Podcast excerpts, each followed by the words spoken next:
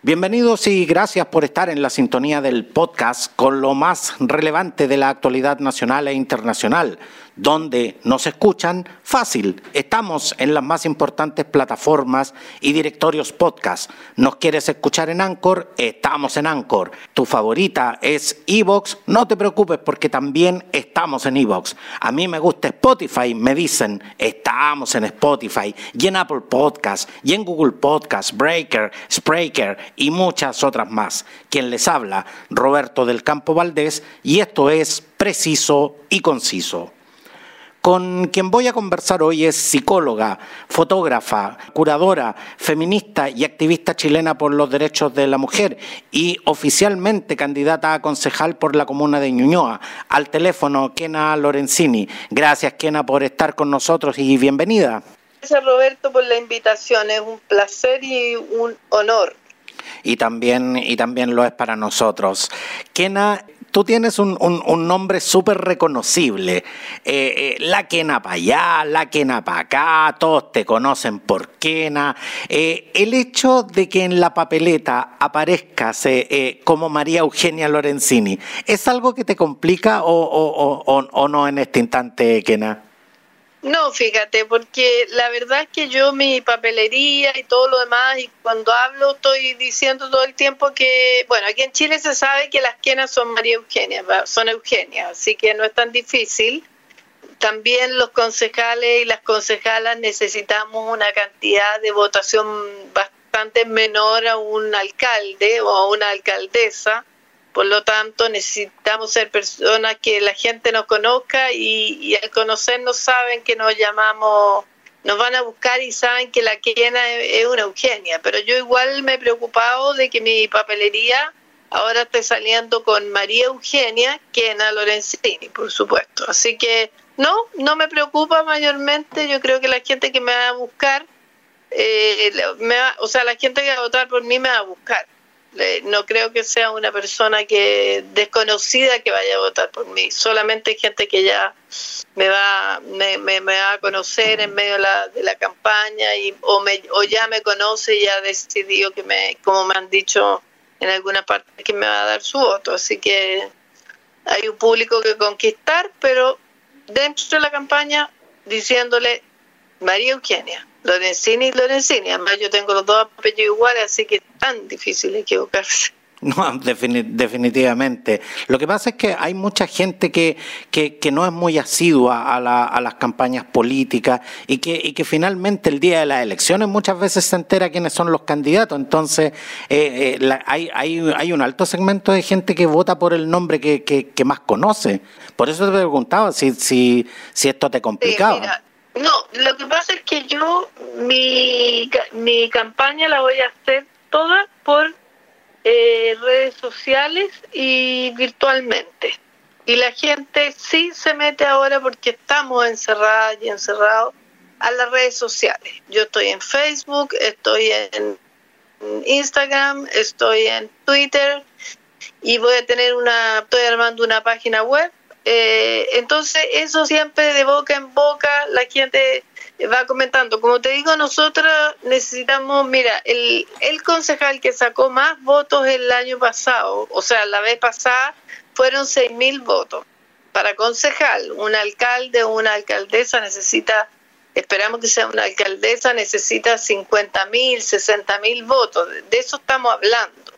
Entonces, por lo tanto, esa gente que Ñuñoa vota bastante gente que va a última hora, yo espero que tenga en su cabeza ya alguien Facebook es bastante usado, es bastante conocido, alguien ya haya comentado mi nombre y hay gente que no vota tampoco, ¿ah? hay gente que no vota en los concejales no, sencillamente deja esa papeleta en blanco. Mira, yo tengo confianza de que voy a tener eh, los votos que necesito para salir y salir bien y bien para y, y tengo, bueno, tengo mi historia y espero que salga la gente a votar además.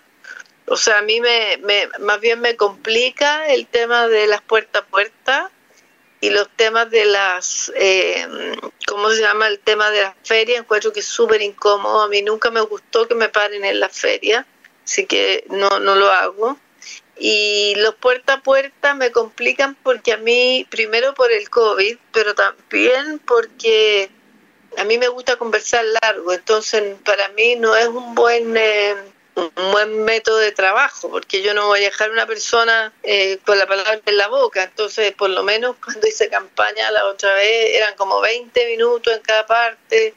Entonces, prefiero hacer un trabajo más, más para las redes y más virtual y también por supuesto voy a tener paloma y voy a estar tratar de que me gente me entreviste como tú o sea como contarle a la gente que este es un espacio que yo quiero en el que quiero estar en el que quiero influir en el que quiero eh, ir con una asamblea. Yo voy con mi concejalía es colectiva. Tengo ganas de cumplir un sueño que tengo hace tiempo que es como tener una asamblea feminista que tome las decisiones de la concejalía. Y en esa asamblea feminista haya dirigentes poblacionales, hayan dirigentes de salud, hayan eh, gente ligada al sindicalismo, mujeres ligadas a distintas cosas y yo responda a esa asamblea.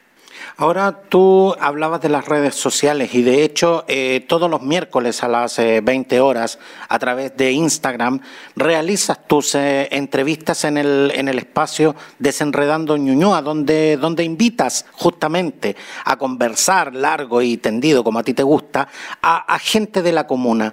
Cuéntanos, Kena, mm. ¿cuándo llegaste eh, a Ñuñoa y por qué tienes tanto arraigo por, por, esta comuna? ¿Por qué sientes tanto cariño por esta comuna?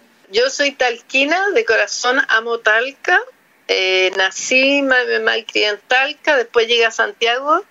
Estuve un rato viviendo en Providencia, en el centro en realidad, en pleno, donde estaba el Cine Rex. Ahí mis papás tenían un departamento, después me fui a Providencia un ratito corto y ya llevo 37 años en, en Ñuñoa porque para cuando yo ya pude elegir dónde vivir, con mi propia plata, digamos, Ñuñoa era lo más parecido a provincia. Ñuñoa, de hecho, durante un, montón de décadas fue la, la comuna de todo Chile de mejores condiciones para vivir y en el, en el sentido de una comuna que tiene de todo. Y ahora pasamos, estamos como en el onceavo lugar, o sea, había buena locomoción, buena iluminación, eh, eh, áreas verdes, pero bueno, la fueron destruyendo poco a poco, pero igual para mí sigue siendo un espacio, yo soy súper ñuñoína, sigue siendo un espacio súper lindo, o sea, yo salgo a caminar con mi hija, yo tengo una hija de 8 años, y salgo a caminar con ella los, fines de semana incluso eh, y sigue siendo un espacio muy agradable con tanto verde tengo la verdulería al lado soy amiga de las personas tengo a mí me gusta conversar entonces además conozco a la gente de tengo una esquina llena de negocios entonces los conozco a todos a todos a todos a todos. Además acá armamos una esquina que se llamó se llama la esquina de la dignidad que en Coventry con Simón Bolívar y se armó una opción bien chora, de ahí también salió un grupo de feministas que ha hecho un montón de cosas. Y bueno, y, cambió después del, creo yo, el 18 de octubre, las cosas cambiaron, entonces yo, por ejemplo, que mi hija no puede salir a muchas partes porque tiene un, si su trasplante médula, entonces tiene que cuidar, entonces ha sido súper lindo porque aquí en Ñuñoa, por ejemplo, tú puedes hacer el, la Pascua y el Año Nuevo en el antejardín, cosa que en otras partes no puedes hacer.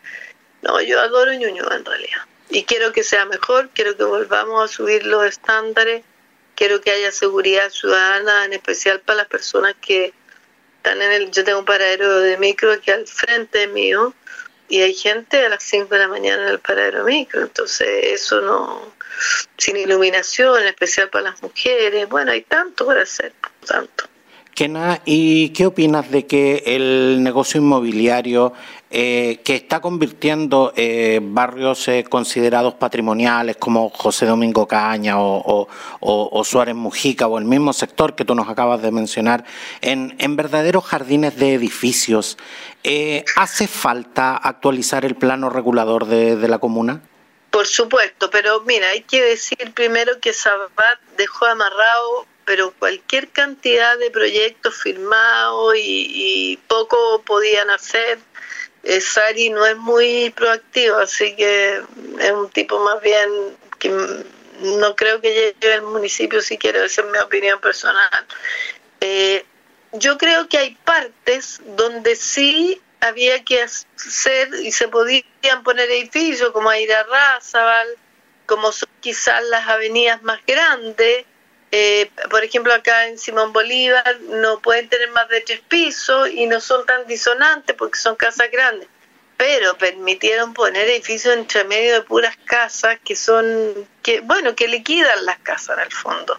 Las liquidan en el sentido que ya tú no podías ir a tu patio como tranquilamente si tenías 20 departamentos encima con las ventanas que dan a tu jardín. O sea, por supuesto que el plan regulador hay que revisarlo y hay que ser más estricto y además sabemos que las construcciones afectan las bases eh, de, la, de las casas que están construidas en, la cercanía y eso se sabe después, muchas veces se sabe demasiado tarde, se sabe con un temblor, se sabe con un terremoto, entonces hay que por supuesto meterse mano y hemos, bueno, yo sé que hay juntas de vecinos que han hecho un gran trabajo respecto al plan regulador, se intentó hace varios años, yo en ese tiempo lo firmé y todo, pero bueno, ya sabemos, ese es el tiempo de Sabat y ahora esperamos que trabajemos sobre eso también. Por eso la idea es que esta asamblea de feministas también tenga personas que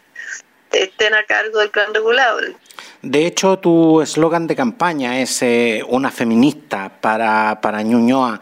En una, en una comuna tan, tan tradicional como, como lo es Ñuñoa, ¿crees que esto eh, te podría jugar en contra o, o, Ñuñoa es una comuna que está por avanzar hacia la inclusión y, la diversidad? Mira, Ñuñoa no es una comuna tradicional, eh, pero hoy día Chile está dejando en general de ser tradicional.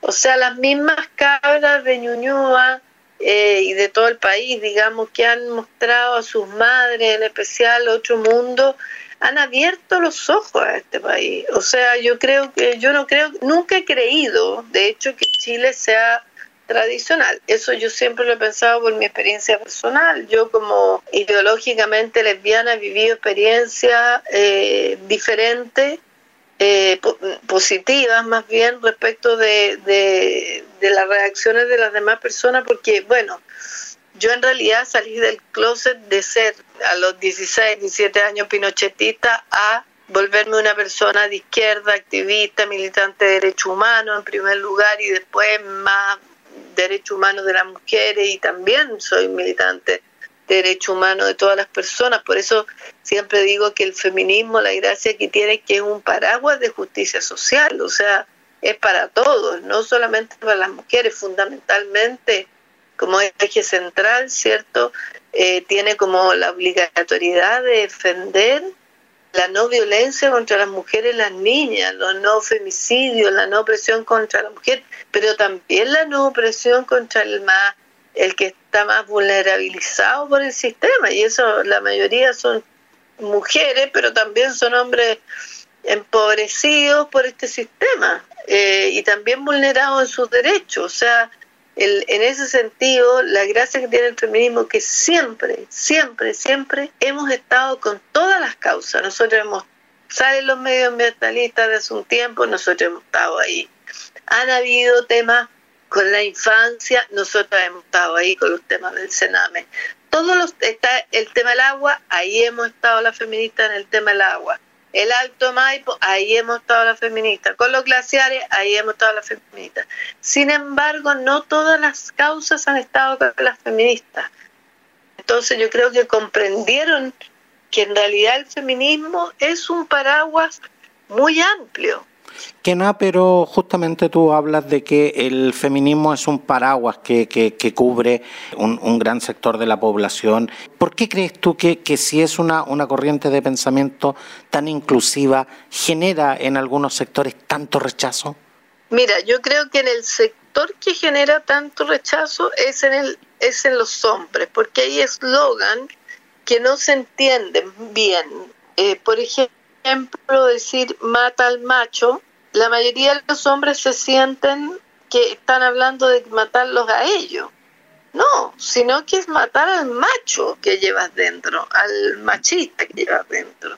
También una se dice entre feministas, oye, mata al macho que lleváis dentro, porque finalmente una, por lo menos yo vengo de una formación súper machista, éramos seis mujeres y dos hombres, y mi formación fue absolutamente machista, en un colegio machista, al alero de la iglesia católica, como era el judeo-cristiana, yo iba a misa, me confirmé, hice la primera comunión, hice clases de religión, bueno, en fin.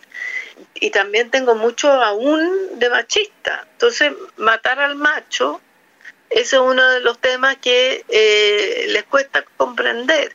Y lo otro es la identificación que hacen los hombres respecto de cualquier cosa que se diga, porque los femicidios, por ejemplo, lo cometen hombres. Entonces, nosotros necesitamos que los hombres condenen esos femicidios y se sienten identificados, cosa que no les pasa a las mujeres.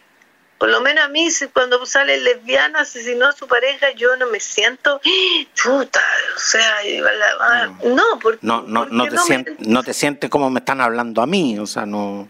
Exacto, y lo otro que, que ha causado harto resquemor es el separatismo que han pedido sobre todo mucho las jóvenes y que yo lo entiendo perfectamente, es que si hay una marcha convocada por mujeres para mujeres, por mucho que la apoyen, si ellas quieren estar solas, tener su espacio en un mundo que lleva dos mil años sin darle espacio, chuta, que les pidan que no vayan, o sea, realmente... O sea, que les pidan un día para marchar, la verdad que no es tan grave tampoco. Claro, enojarte por eso, y hay muchos mucho enojados por eso, muchísimo enojados, que dicen, ¿por qué no podemos ir si somos feministas?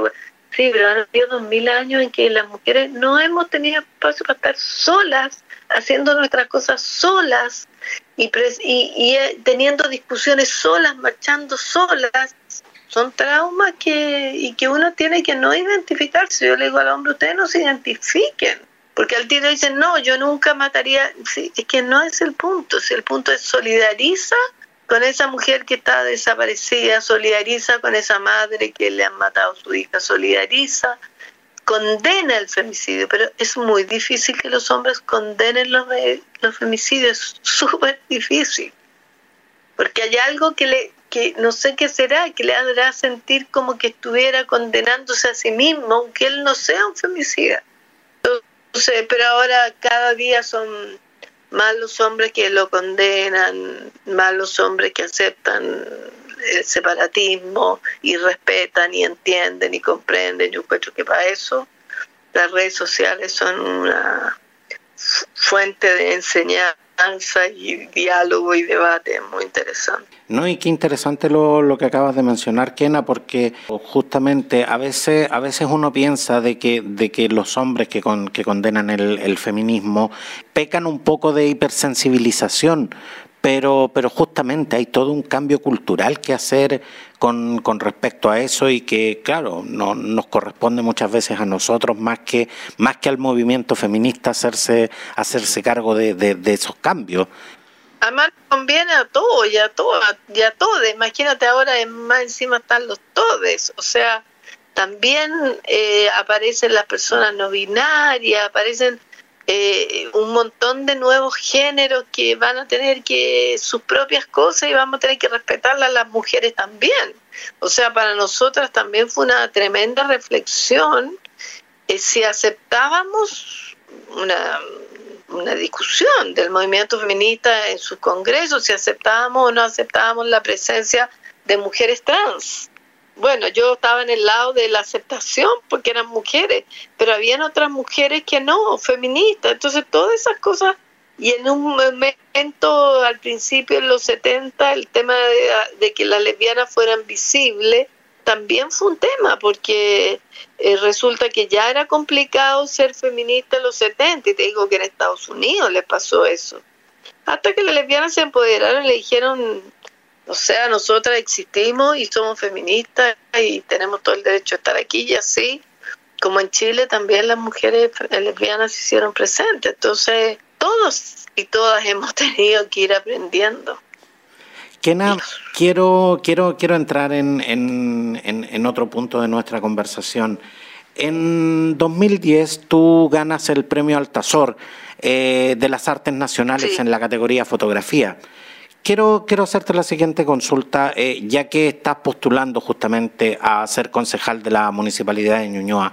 ¿Cuánto puede eh, realmente hacer un, municipio por incentivar el desarrollo de las artes en su comuna? ¿O esto es algo que le corresponde solamente al Ministerio de Cultura? No, puede hacer mucho. Pues justamente estábamos hablando, recién yo te contaba del listado de talleres que tiene el municipio de Ñuñoa es peluquería, eh, corte y confección, crochet y tejido, ni siquiera hay pilate, con eso te digo todo. O sea, por supuesto que puede haber un arte en el tejido, ya sabemos las mujeres eh, lo que es eso, pero podría ser un, un, un curso con un artista de pintura, podría haber teatro, podrían haber clases de fotografía, podría, o sea, una podría incentivar podría ser, o sea, por supuesto que uno puede hacer. Tenemos, además de aquí existe la Casa de la Cultura que se usa re poco, como para para el lo que se hace aquí como cultural en la feria del libro, que en realidad una ya sabe que las ferias del libro son pésimas porque claro, se, se publicitan los libros, pero lo que una puede comprar finalmente son las ofertas de lo más malo que hay, de lo más barato, de lo que está, de lo que es de más mala calidad, porque ofertas no hay en las ferias del libro. Entonces realmente uno puede buscar otras alternativas. Eh, por ejemplo, nosotros tenemos poco y casi nada de espacios de, de librería, así como tiene Providencia, ¿cierto? Como esta comuna trata de imitar en tantas cosas a Providencia. Bueno, quizás sea el momento de tener así como eh, más eh, como café literario o no café literario, sino que espacios de literarios para que uno pueda acercarse a la literatura, donde haya un espacio. Aquí hay espacios de más para que la gente pueda ir a pintar, puedan usarse los jardines, por ejemplo, con atriles, para que la gente vaya y pinte y que haya una persona que guíe.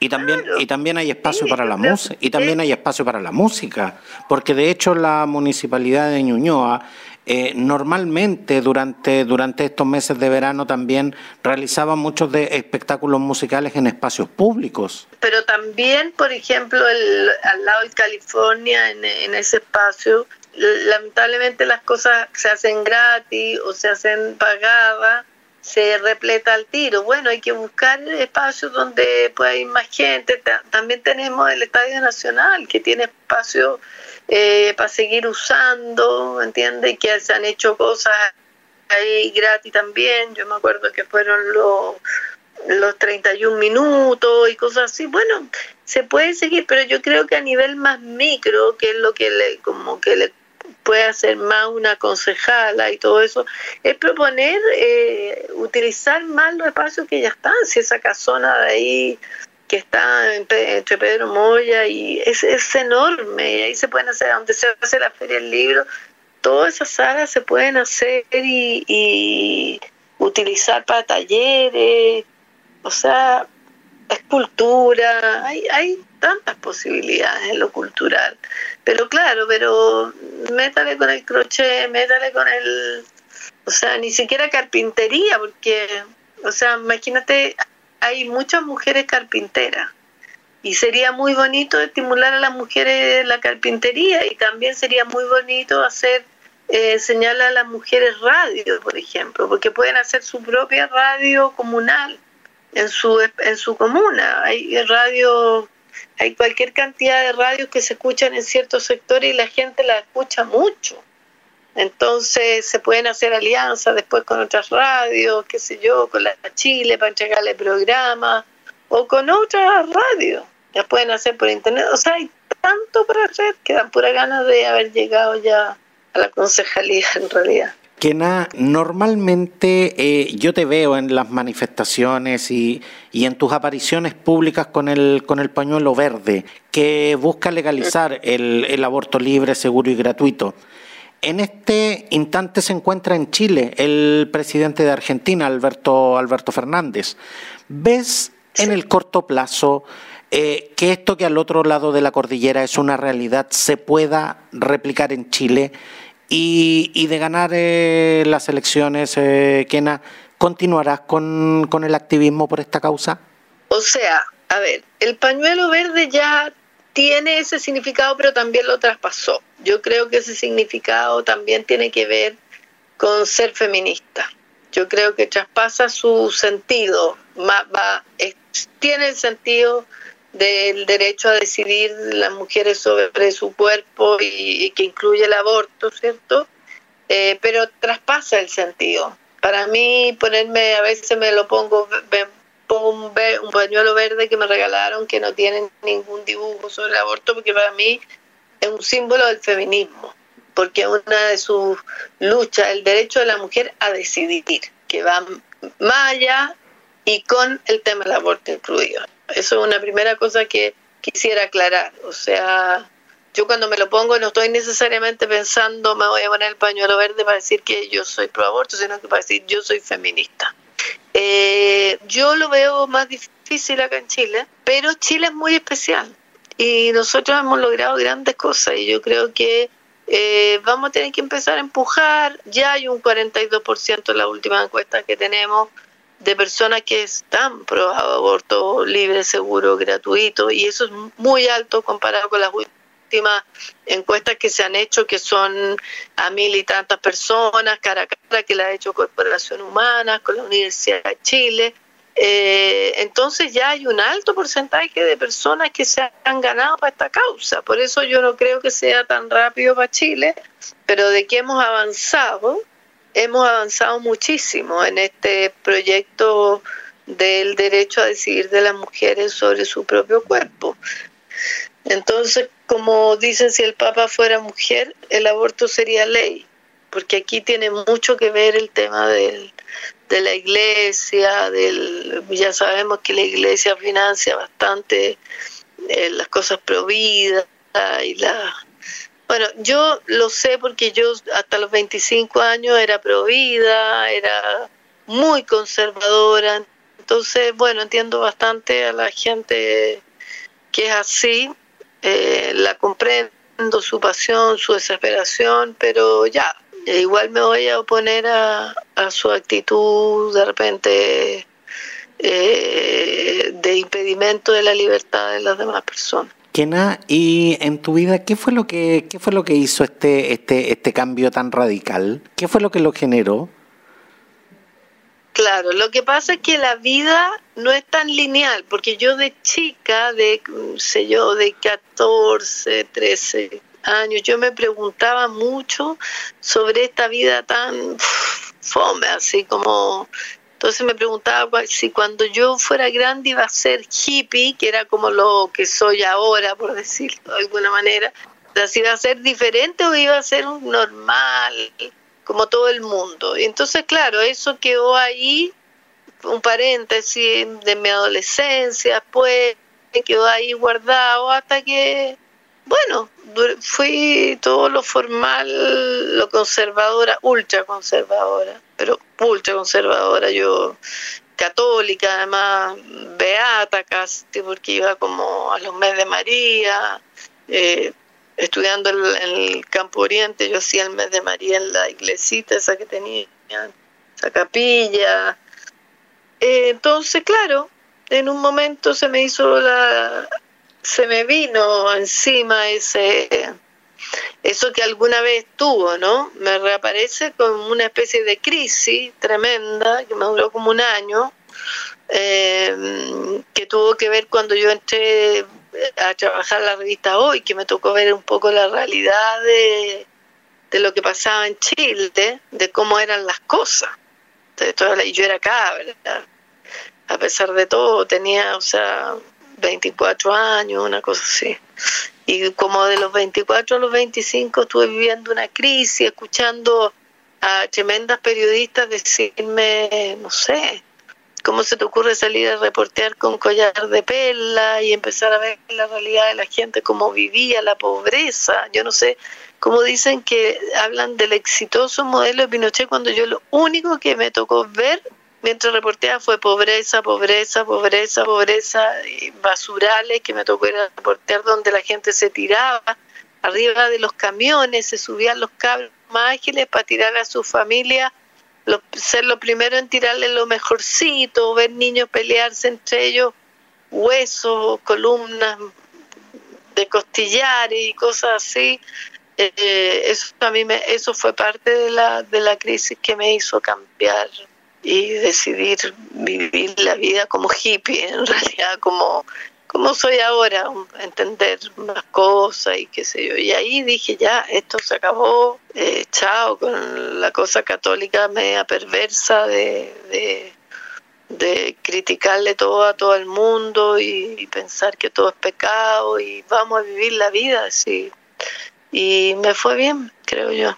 Kena Lorenzini, psicóloga, fotógrafa, curadora, feminista y activista chilena por eh, los derechos de la mujer, candidata de Revolución Democrática a concejala por Ñuñoa. Quiero darte las gracias por estar hoy con nosotros y de antemano quiero, quiero dejarte invitada para que nos vengas a contar todo lo que estés haciendo durante, durante la campaña. Así que, así que por favor, Kena, no, no, no te nos pierdas ya. Encantada, Roberto, ha sido súper agradable y como tú dijiste, no me voy a arrepentir. Definitivamente. Muchas gracias, eh, Kena. Gracias, Roberto, y saludos a todos quienes y a todas y a todos quienes nos escucharon.